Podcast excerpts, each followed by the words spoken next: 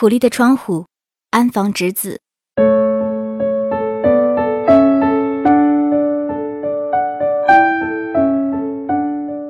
我迷路了，眼前是一片蓝色桔梗花的花田。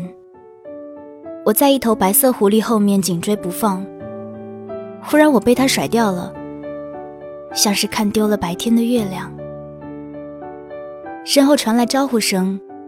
一个围着围裙的小店员站在一家挂着“印染桔梗”招牌的店铺门口，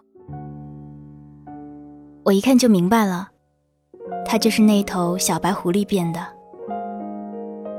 我给您染染手指头吧。狐狸说着，用四根染蓝的手指组成了一个菱形的窗户，然后架到我眼前，快乐地说：“您往里瞅瞅吧，在小窗户里。”能看到一头美丽的狐狸妈妈，这是我的妈妈。很早以前，啪的挨了一下，是枪吧？我问。小狐狸点点头，又接着说：“后来也是这样的秋天的日子，风刷刷的吹着，桔梗花齐声喊道：‘染染你的手指头吧。’”组成窗户吧。从此，我再也不寂寞了，因为从窗户里，我什么时候都能看见妈妈。我也染了手指，在窗户里面，我看见了一个从前我特别喜欢，而现在绝不可能再见面的少女。我想付钱，可一分钱也没有带。狐狸说。请把枪留下吧。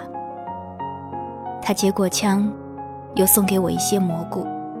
我高高兴兴地往回走，一边走，我一边用手搭起了小窗户。这回窗子里下着雨，朦胧中，我看见了我怀恋的院子，还人被雨淋湿的小孩的长靴。妈妈就要来捡了，家里点着灯。